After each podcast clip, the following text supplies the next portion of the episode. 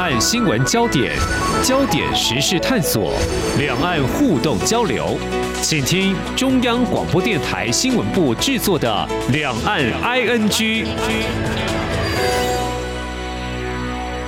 听众朋友你好，我是黄丽杰，欢迎收听两岸 ING 节目。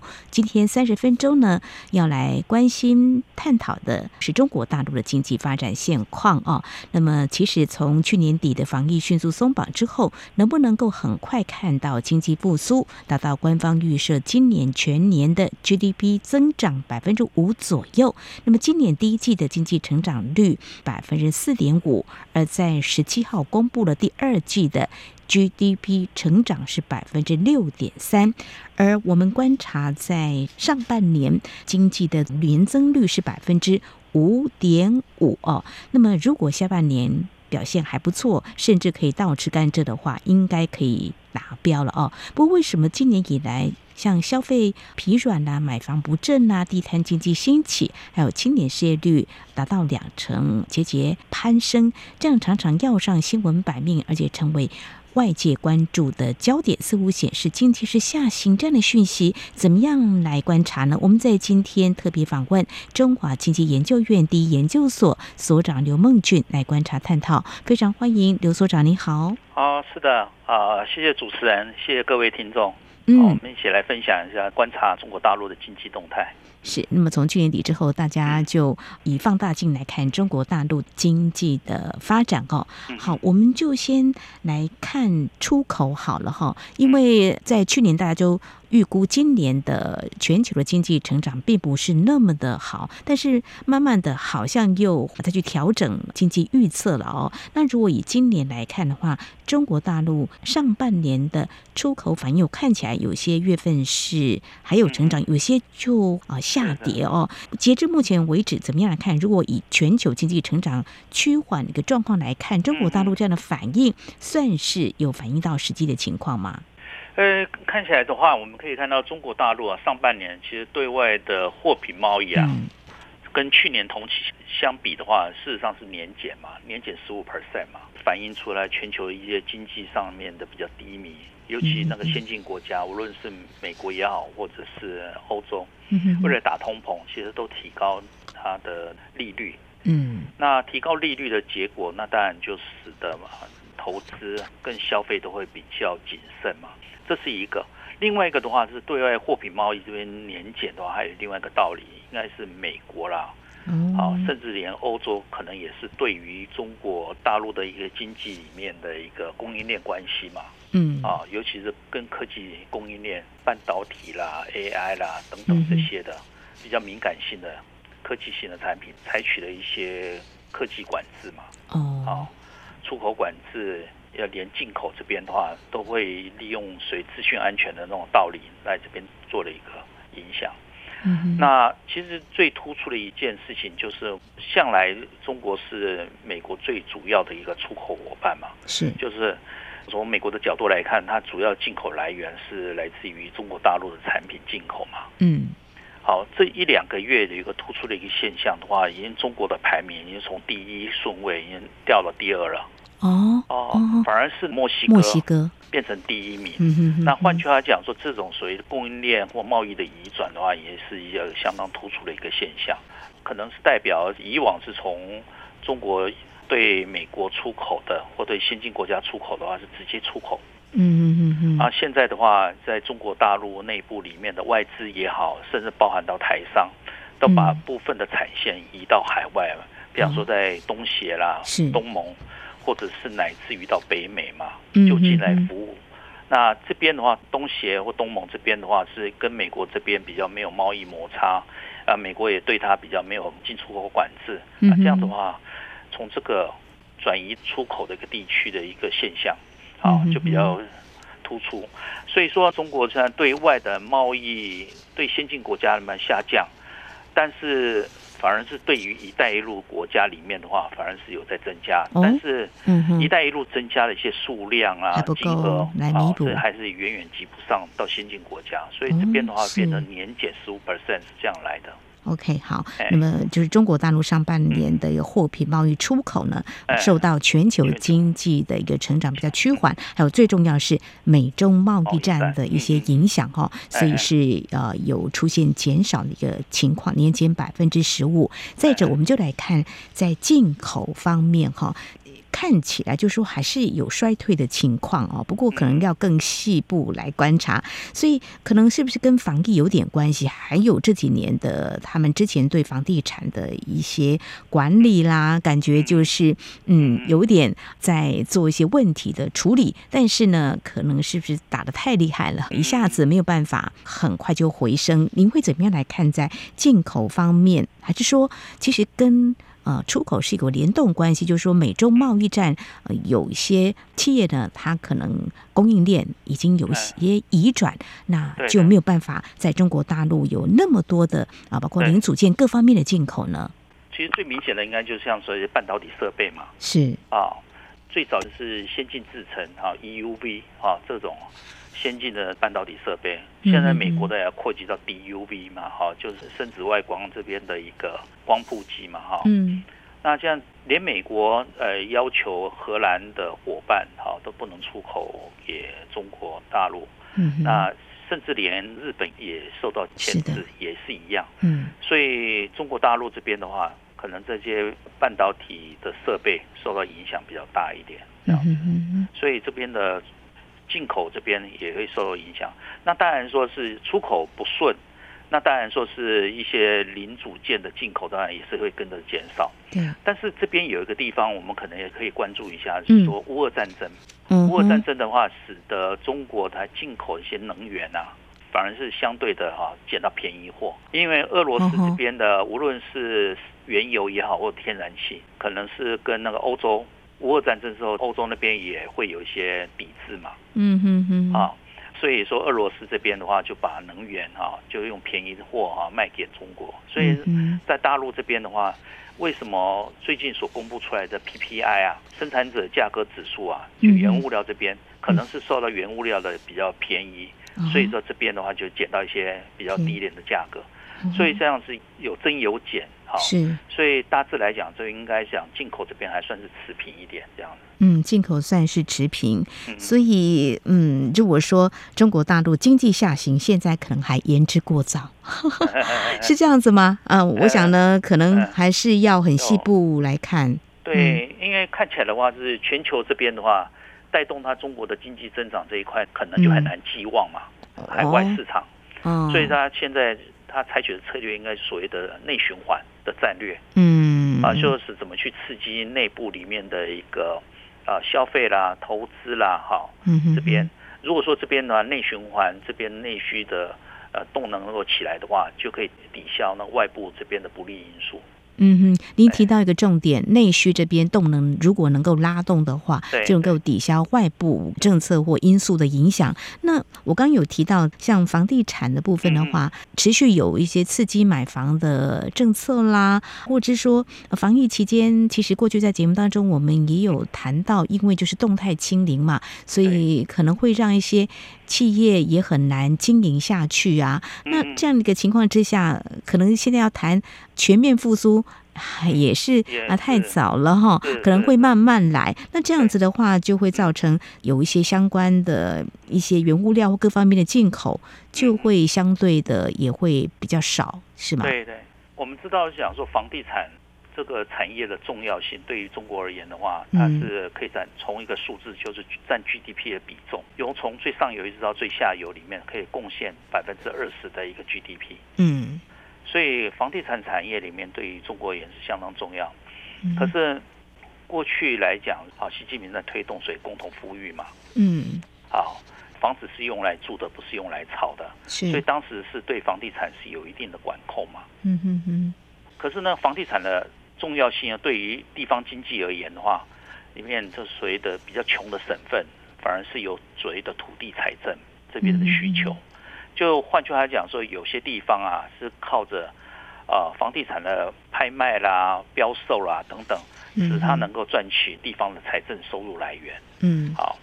但是因为现在过去一段时间政府里面在打房，嗯，然后土地财政这一块的话，就是对于穷的省份、穷的地方里面就很难支撑。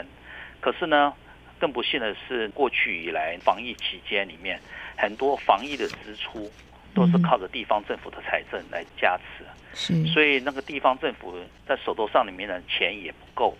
如果说经济不好的话，就是要靠着地方政府里面去推动什么，就是基础建设。是，那这样子的话，防疫的钱花了，然后土地财政这一块的金钱又没有过来，所以说地方政府就是比较难去推动，怎么去用谁的基础建设来扶持那个地方的经济的发展。所以这一块里面是对于中国而言，这边的话是相当大的一个困难。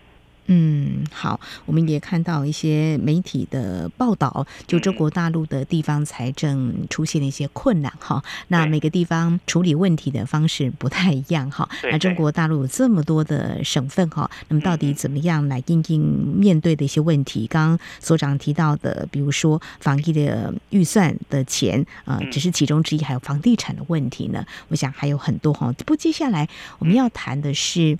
政府没钱，地方哦，政府没钱，那民众有钱嘛？我们要谈的是消费的部分哦，这个也是过去这几个月来哈，也许从去年开始就一直备受外界观察，那消费的情况是有。但是呢，就是缩减，或许以前买个一百五十块钱，现在可能买个一百二十块或一百块钱，就是感觉比较缩手。那么这是有台湾的媒体呃驻点中国大陆他的观察，比如说谈到这个地摊经济啊，分享给我的哦。那如果就一些数据来看的话，所长您怎么样来看中国大陆在今年以来，大家寄望它经济复苏，但是在消费是不是还是蛮疲软的呢？对。其实我们会不会消费有两个观点哦。第一个观点是讲说，我有没有稳定的工作的机会嘛？因为我们知道中国大陆能够创造就业岗位的就业机会里面是靠民营经济嘛，嗯哼，靠的是外资啊，外资呢是带动出口，民营经济也是带动出口。如果出口不好，事实上就是工作岗位就是相对不稳定，是这是一个现象嘛。嗯，那中国大陆现在是叫国有企业里面创造一些就业机会给老百姓去工作，嗯哼，但是我们可以看得到，现在的年轻人就业里面失业率达到二十 percent 嘛，对，就是五个里面就有一个没有工作，嗯，或不容易找到工作，这个是那个蛮吃力的一个现象，嗯，所以工作的不稳定，收入不稳定，它是消费里面就相对保守，这是一块，是，另外一个的话是中国大陆现在人口老龄化嘛，是，好，那一方面需要退休，另外一方面。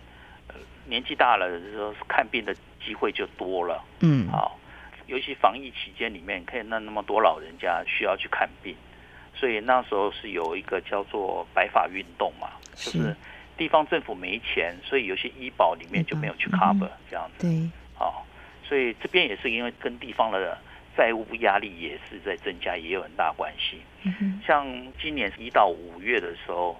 中国大陆里面的话是财政收入减去财政支出，嗯，就使得我们可以看得到中央跟地方里面财政赤字啊，前面一到五个月就达到了五千一百二十九亿人民币嘛，嗯，所以说那个地方的债务其实是在持续在扩张当中。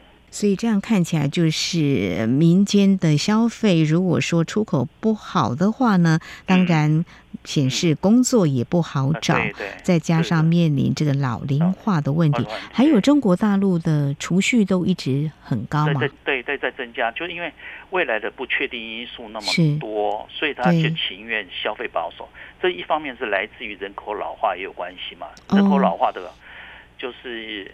因为要看医保或者看未来，因为没有收入了，所以他情愿钱多省一点。年轻人的话，那个工作就不稳定，那更是把钱再省的更多。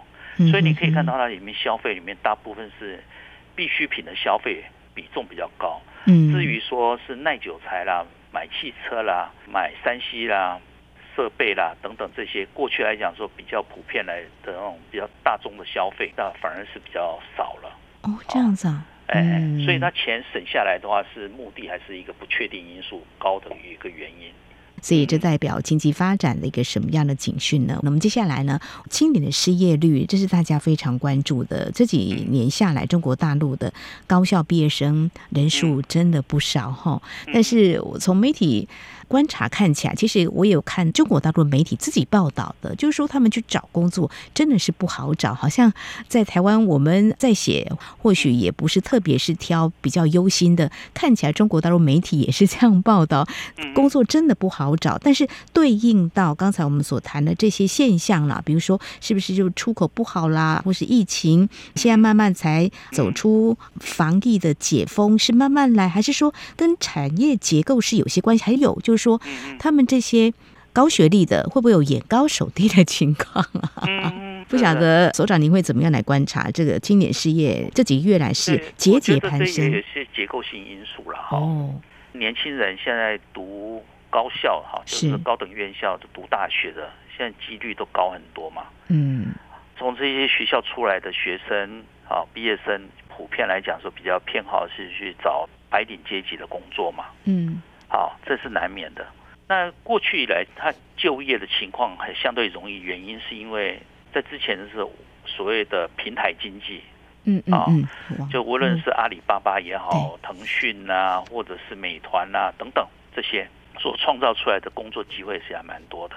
哦，哦，那当然说这边也是跟城市经济或者是城市经济里面也有共同发展。嗯，跟着美中贸易战呢。再加上共同富裕，或者是他们对一个网络监管增加这个趋势底下的是吧？其实这些呃所谓的平台的企业里面呢，就慢慢受到过监管嘛。可能可以讲说，前阵子我们可以看阿里巴巴不是讲说被罚款多少钱？是啊，然后那当然就这边就会削减啊，他工作的机会等等啊。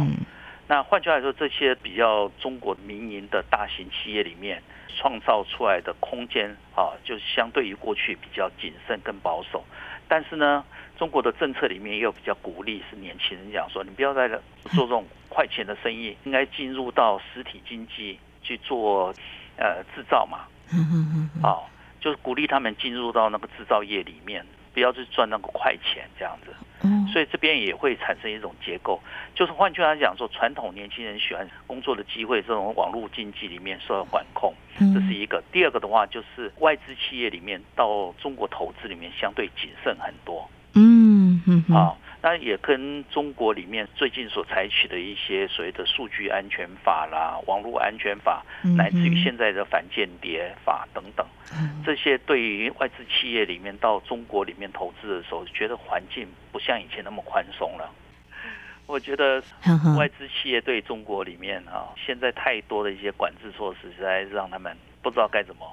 呃，反间谍法啦，数据安全法啦，可能让他们在大陆里面的经营模式跟过去就已经开始不一样了，所以有新的一个监管的一个态势啦，这样子。是，所以让外资会却步。对，然后怎么去合规嘛？是，也搞不好连他们自己都搞不清楚了该怎么去合规，因为从二零一四年是推出反间谍法嘛。到今年的时候，四月份的时候修了新的一版嘛，之后的话是把很多的资讯安全都含在里面。是，好，那这样子的话，让外资觉得是想说，那我子公司在大陆所收集的一些商业情报，以前的话就会分享给母公司，现在不太敢。然后外资如果说要来大陆投资，是不是也想说，哎，请那个咨询公司来帮忙做一些市场调研嘛？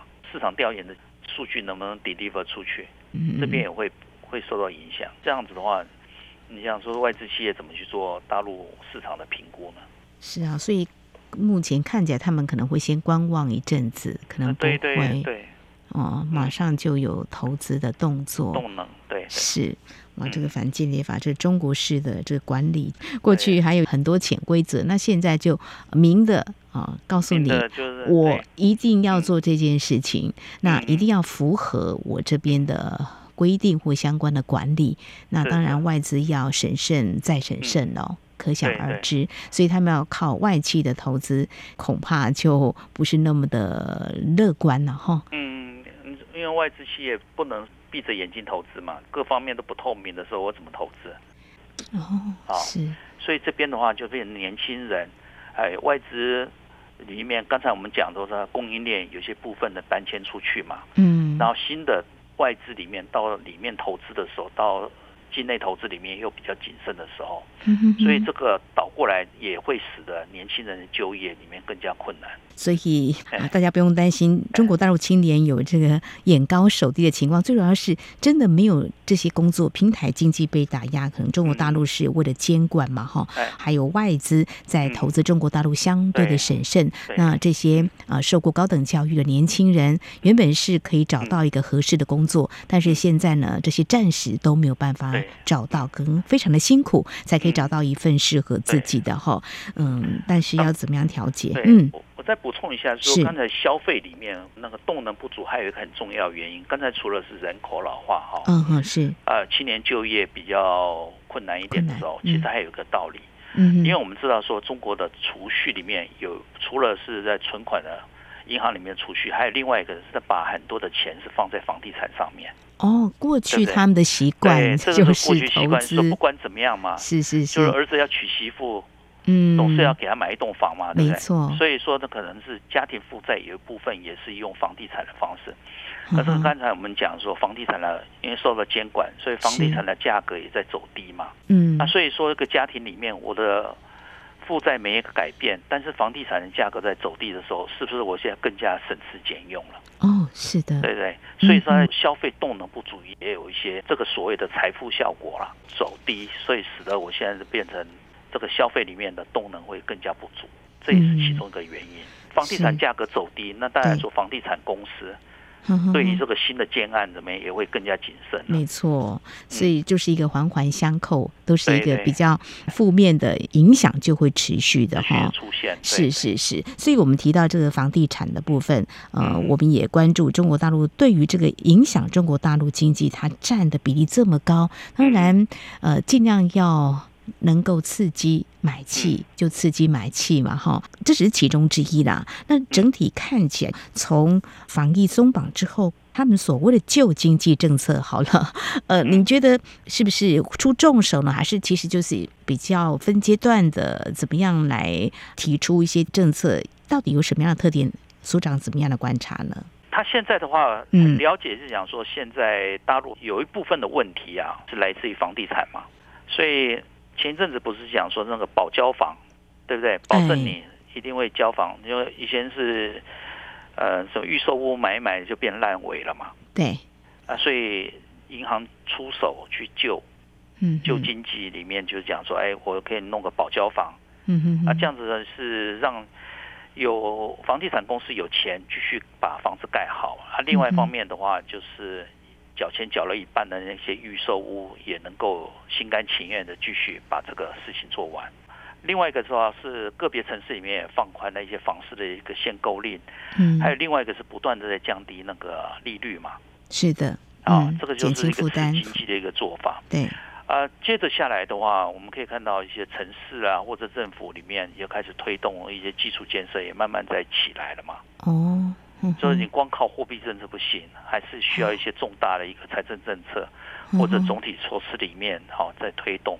那预计来讲，我们可以看到七月底的时候，中共就要快要召开那个中央政治局的会议嘛。是的。的话，我们相信说里面会提出更多的刺激经济的方案，有包含到大型的基础建设、鼓励消费、协助民营经济里面的等等的一些措施，就其实可以再进一步观察。